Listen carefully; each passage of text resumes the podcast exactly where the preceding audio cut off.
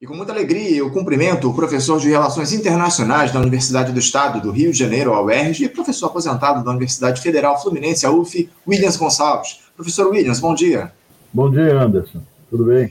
Tudo bem, professor. Muito obrigado por mais uma vez o senhor atender aqui ao nosso convite para esse papo nessa terça-feira a respeito de uma série de temas, não é, Williams? Muitas questões, muitas coisas acontecendo no cenário internacional. E eu queria começar aí por um assunto que tem se tornado costumeiro aqui no nosso país. Mais uma viagem do presidente Lula para fora do Brasil, Williams. Se eu não perdi a conta, essa já é a nona vez que o petista vai se ausentar do Brasil para uma agenda internacional. Agora ele terá aí como destinos a Itália para um encontro com o presidente Sérgio Mattarella e o prefeito de Roma, o Roberto Gualtieri. Ele também vai ao Vaticano, onde terá uma audiência com o Papa Francisco e passa também pela França para uma reunião com o presidente Emmanuel Macron, a participação em uma cúpula financeira global lá em Paris. Além disso, ele deve discursar no evento Alimentar Nosso Planeta, no Campo de Marte, na capital francesa, a convite do cantor Chris Martin, vocalista do grupo Coldplay. O presidente embarcou ontem à noite de Brasília, deve, deve estar desembarcando agora, nesse momento, lá na Itália, o Williams, e deve voltar aí ao Brasil só no próximo final de semana. Isso depois de dizer que daria um tempo nas viagens internacionais, mandaria o vice Geraldo Alckmin para algumas dessas agendas, enfim. Tá difícil o Lula parar, parar aqui no Brasil, hein, Williams? Nosso presidente é um globetrotter, né? É, um, é uma personalidade internacional, todos querem, todos querem estar com ele, todos querem tirar fotografia, fazer selfie com ele, né? até o Papa. É.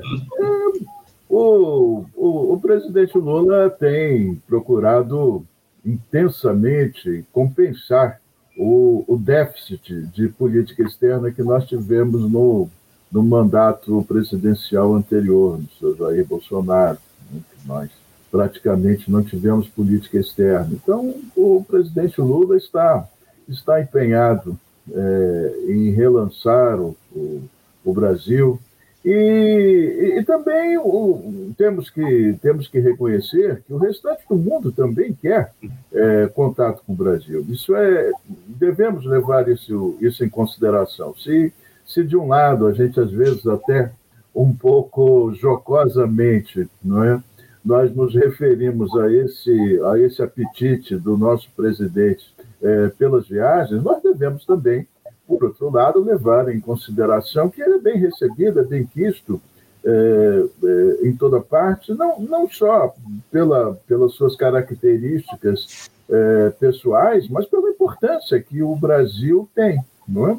é embora nós tenhamos é, descendido na escala internacional do, do poder, em decorrência do, do mau desempenho da, da economia nos anos anteriores, pela desindustrialização do país, pela, pela, pela dependência das exportações agrícolas, por, por, essa, é, por essas razões, mas, independentemente disso, o Brasil é um interlocutor importante. Afinal de contas, querendo-se ou não, é o, o, o maior país, é o país com mais projeção internacional da América do Sul. E isso não pode ser ignorado pelas grandes potências, quer seja a China, quer os Estados Unidos, quer a, a União Europeia. Né? Portanto, uhum.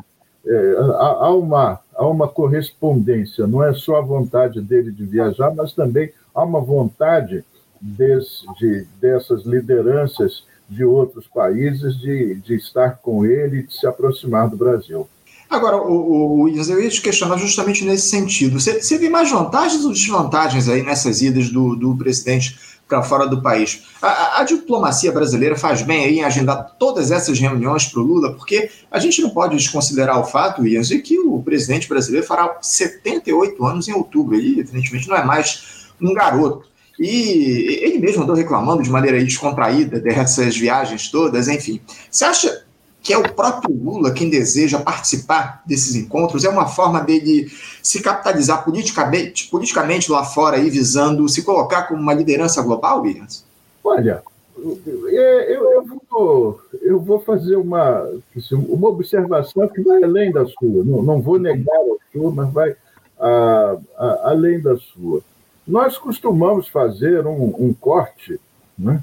E separar política externa de política interna. Uhum. Mas é, isso só existe para efeitos analíticos, porque esse corte, essa separação, não, não existe.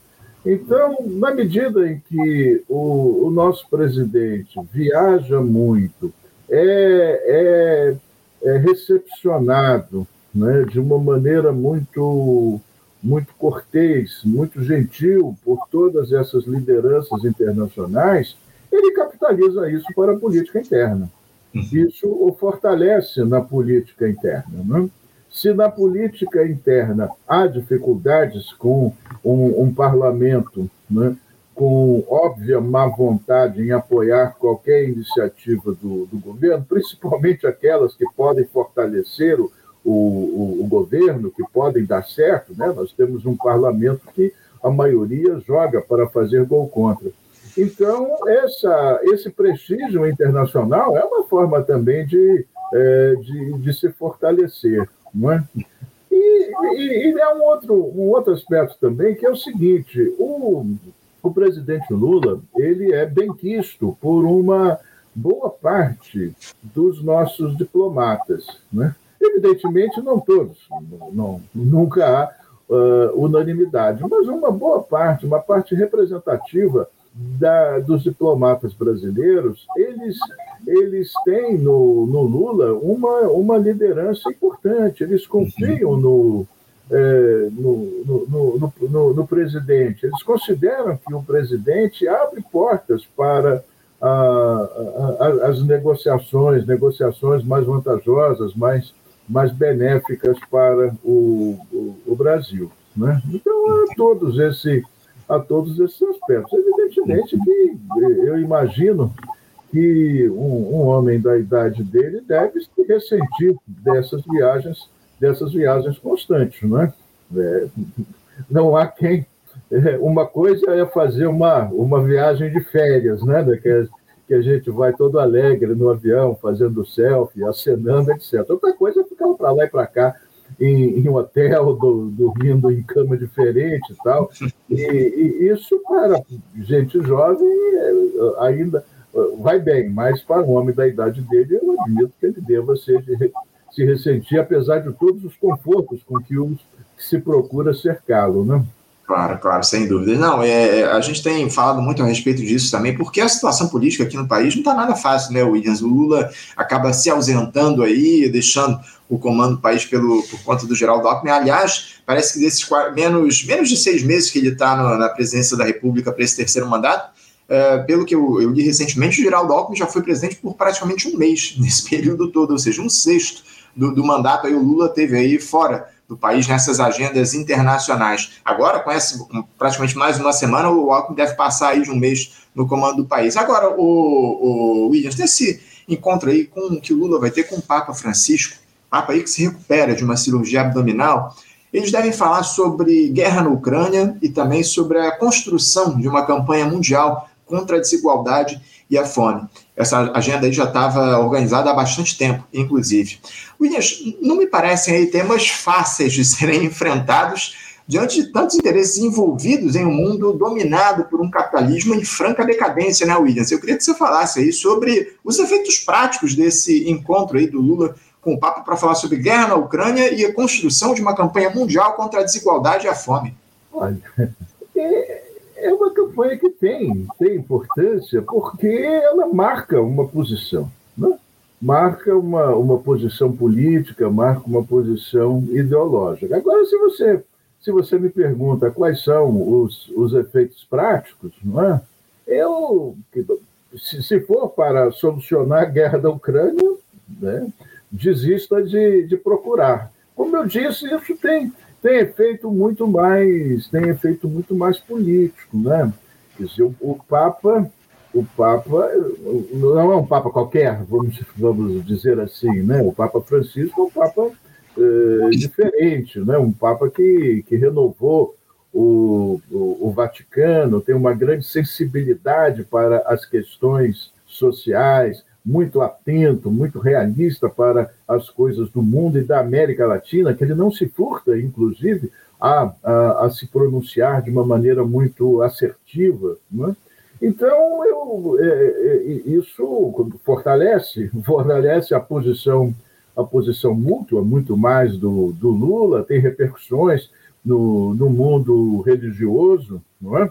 é? porque no governo anterior eh, procurou se instrumentalizar a, a, religião como forma de poder e até certo ponto conseguiu, não é? E o, o, o, Lula, por sua vez, mostra que também tem apoio religioso, nada mais, nada menos do que o Papa, o Papa Francisco. Né? Agora, com relação, com relação à, questão da, da paz, é, essa foi, é, vamos dizer, foi muito oportuno, foi, foi uma. Foi uh, o, o, o Lula, vamos dizer ali, foi esperto, foi muito oportunista no bom sentido, né? Quer dizer, como é, no, no, no, sentido maquiaveliano, né?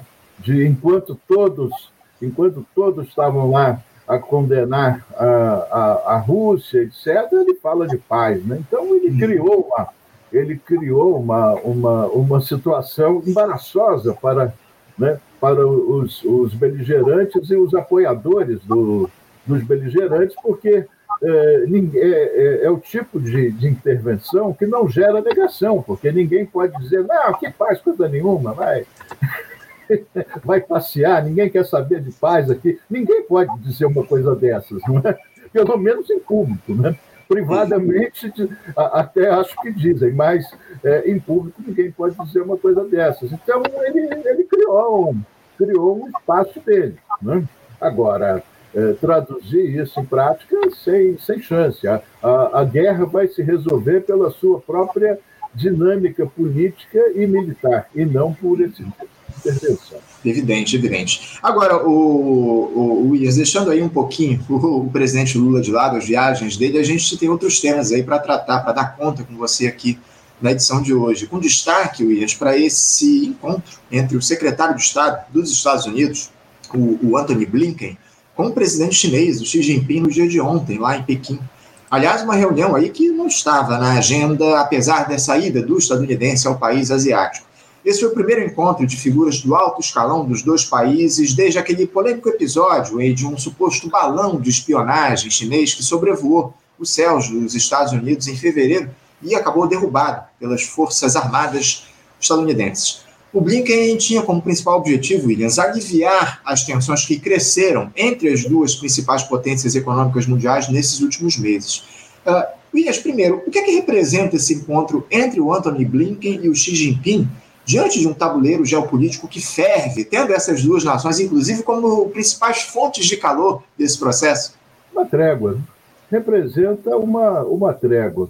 É, Veja, as relações dos Estados Unidos com a China são bem diferentes, são significativamente diferentes daquelas com a Rússia. O, o, os chineses, apesar desse episódio do balão, os chineses não dão oportunidade aos Estados Unidos em falar em linguagem, em linguagem militar é, fazem toda espécie de provocação em relação a Taiwan, mas os chineses mantêm uma posição assim muito muito sóbria, não, é? não, não retrucam fazendo ameaças, apenas mostram que estão dispostos a defender a sua é, soberania e dispõem dos, dos meios para, para isso. Né? Então, a, a, a, a relação com os chineses, é, ela acaba se concentrando né, na economia e na tecnologia. Essa é a... Agora, é, eu, eu chamaria a atenção, né, eu chamo a atenção, melhor dizendo, para todos, pelo seguinte, né, o teor da viagem, né, dizer, o, o caráter da viagem. Né, é muito diferente do que acontecia no passado. Uhum. Os Estados Unidos já não dão mais ordem os Estados Unidos não dão ordem unida nos seus, nos seus aliados. Os Estados Unidos vão, os seus representantes vão conversar, vão conversar e tentar persuadir. E eles estão perdendo aliados, aliados importantes. Veja que eles não tratam mais o Irã como tratavam antes. Uhum. A relação com o Irã é diferente, estão dispostos a fazer, a fazer concessões né, que no passado seriam inadmissíveis.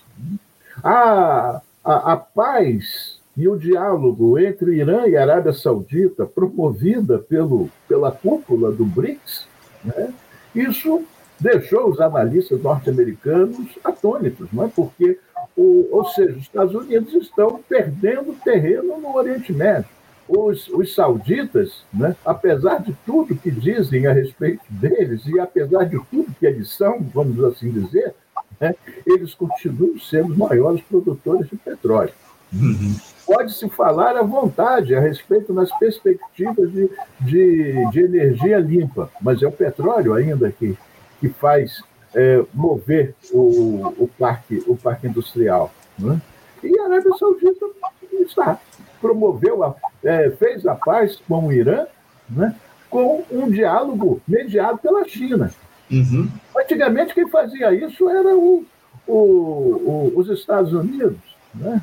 Os, mais, os mais antigos, os, os grisalhos, hão de, hão de, de lembrar, o senhor Henry Kissinger pegava um avião, de manhã estava num país, no outro estava no outro, costurava uhum. acordos, etc., é, suscitava a guerra, promovia a paz. Acabou isso. Essa era, essa era acabou a, a, tal multipolarização de que se falava tanto chegou. Né? Porque, veja, a multipolarização, as pessoas tinham uma, umas ideias assim muito. uma certa dificuldade, vamos dizer, de entender determinadas coisas. Então, quando se falava é, em multipolarização, algum tempo atrás, né, as pessoas entendiam que os Estados Unidos iam ter o seu poder né, reduzido né, nos Estados Unidos e virar uma Honduras, uma, uma Guatemala. Não é assim, não. Multipolarização é, é isso. As relações entre as grandes potências né, continuarão sendo relações difíceis. Por isso, as grandes potências continuarão investindo em equipamento militar e continuarão investindo muito em, em, diplomacia, principalmente em diplomacia para não usar o, o, equipamento, o equipamento nuclear. Então, aquela, aquela fase né, que foi assim muito, muito evidente, né, muito cristalina após a queda do muro de Berlim, que os Estados Unidos eram a potência única que comandou a, a globalização, etc., isso acabou. Estamos agora né, numa multipolarização. Os indianos são uma peça importante, então ele vai lá, o, o Anthony Blake vai lá conversar com o Modi, né?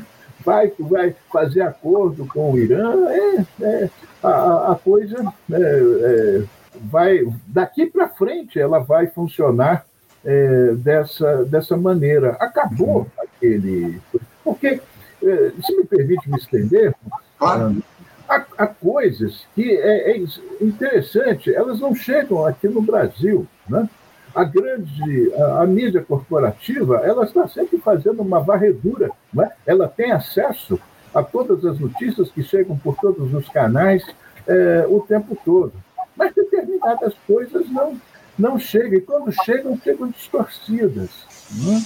Ontem, por acaso, eu ouvi num programa de rádio, não vou citar nomes aqui, porque a, uhum a minha ideia não é, é, fazer crítica pessoal a ninguém, mas eu ouvi é, críticas severas ao, ao sobrinho do John Kennedy, né, o acusando de negacionismo, etc.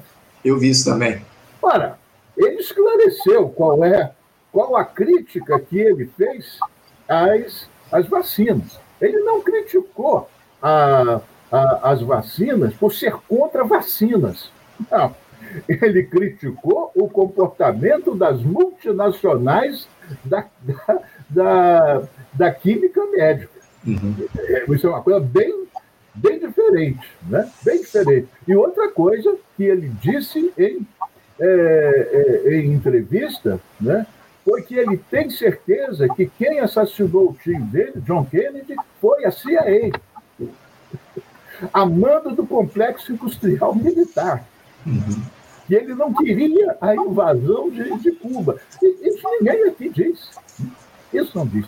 Ou, há, há pouco tempo, há pouquíssimo tempo, eu até escrevi um, escrevi um, um pequeno é, artigo para o Observatório dos Estados Unidos né, a respeito disso. Um, um, um, grupo de pesquisa, um, site né, de, de, política dos Estados Unidos, né, fez um relatório impressionante, né, no qual autoridades governamentais dos Estados Unidos, a começar pelo presidente Joe Biden, fazem né, uma autocrítica dizendo que o neoliberalismo arruinou os Estados Unidos, que a ideia da a, ideologia da globalização e as práticas neoliberais arruinaram com os Estados Unidos. Por quê? Porque empobreceu a classe média e jogou uma parte importante da classe operária norte-americana na miséria. Criou problemas sociais que vão ser muito difíceis de serem, de serem resolvidos.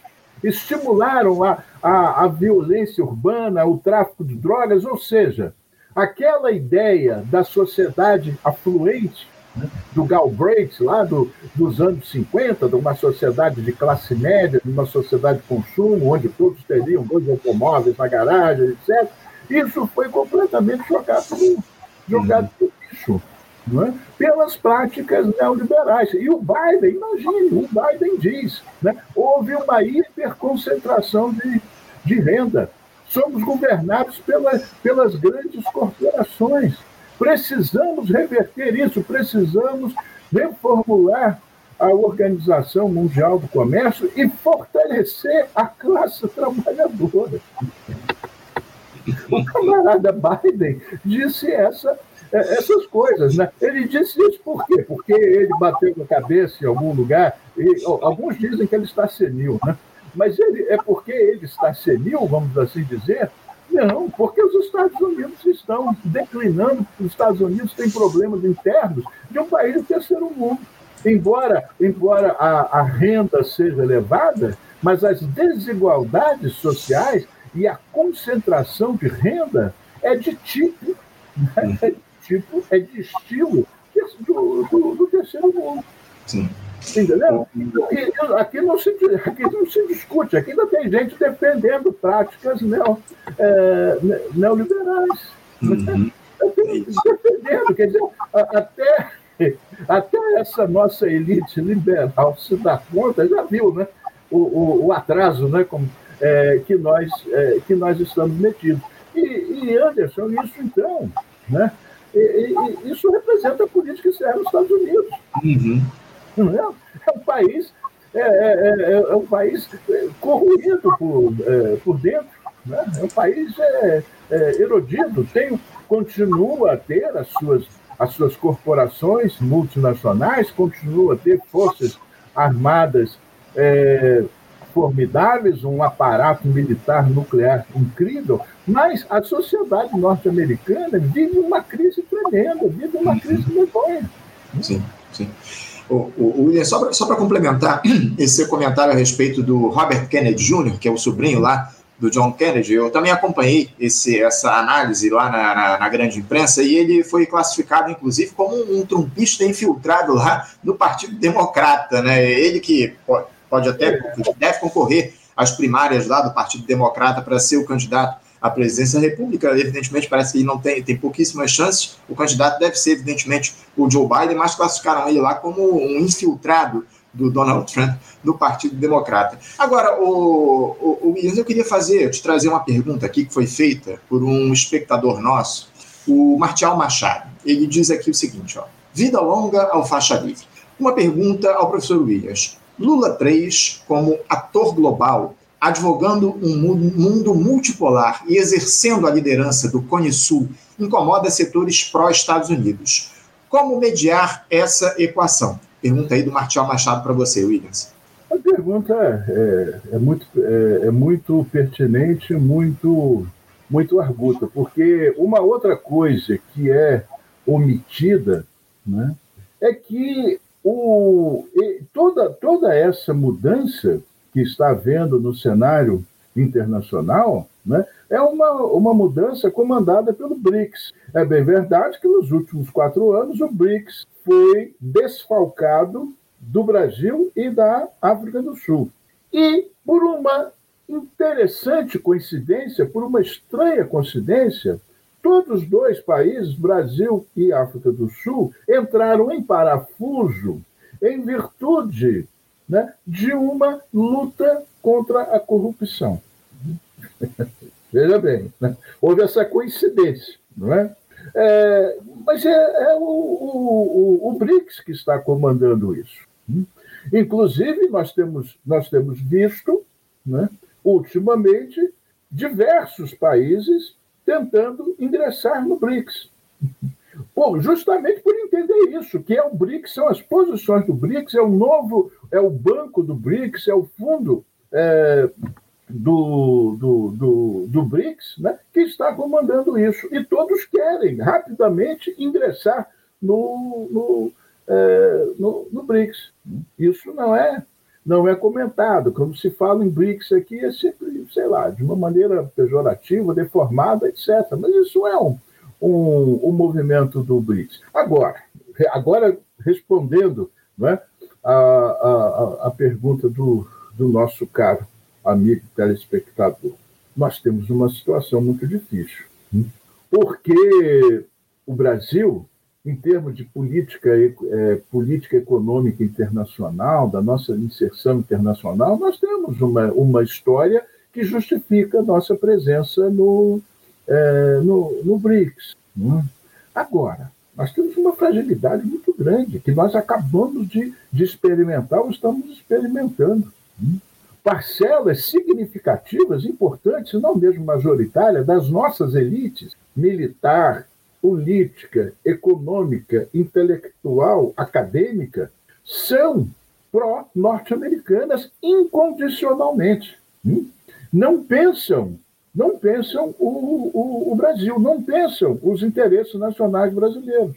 Não conseguem, não conseguem pensar né, o desenvolvimento brasileiro, o desenvolvimento nacional brasileiro em termos autônomos. Para eles, qualquer política que nos ponha em rota de colisão com os interesses norte-americanos, eles são contra. São contra instintivamente. Né? E, e, nem falo, nem falo desses, desses setores da, da direita raivosa, porque esses não têm é, projeto nenhum. Né? A direita no mundo todo é nacionalista. A nossa direita aqui bate continência para a bandeira dos Estados Unidos. Então é uma gente que é, faz muito barulho, atrapalha, né? mas é, não tem projeto nenhum, são os tontos. Né? Agora, a nossa direita civilizada, a nossa centro-direita, é pro-norte-americana. Né? É, essa é, é, é, essa a questão. Durante o, o período do, do presidente é, Fernando Henrique Cardoso, nós tivemos uma política alinhada com, com os Estados Unidos. Né? É, houve uma. Um, é, um, aliás, poderia até dizer, o, toda, toda a história da política externa brasileira pós-1960, pós-governo Kubitschek, quando o Brasil né, formou um consenso industrialista, tem sido uma, uma gangorra. Né? Posições é, que hoje chamamos de sul global, mas é, antes chamavam de terceiro mundo, né, políticas liberais. Uhum. A nossa, nós não temos, a nossa política para a África, por exemplo, não tem continuidade por causa disso. Né? Nós não temos uma política para o Atlântico Sul por causa, é, por causa disso. Né? Se cria a CPLP, né? o Itamar Franco cria a, a CPLP, e lá vem o Fernando, o Fernando Henrique Cardoso, vai esvazia a, a, a CPLP. Entendendo? Nós não, nós somos divididos, somos divididos. O governo do Jair Bolsonaro foi assim a, a radicalização dessa, é, dessa divisão. Essa, essas tentativas aí de, de, de golpe, que, né, é, esse golpe tosco que, que, foi, que foi pensado, é, é, é isso, é, é, essa, é essa divisão. Nós somos nós somos incondicionalmente, na maioria, pró-norte-americano, independentemente de tudo isso que a gente já falou aqui a respeito do que vai pelo mundo. Né? Uhum. As, as, nossas Forças Armadas têm uma dificuldade imensa de entender o, o meio internacional, não conseguem entender, eles só conseguem ver é, se é contra ou a favor dos Estados Unidos. Não, hum.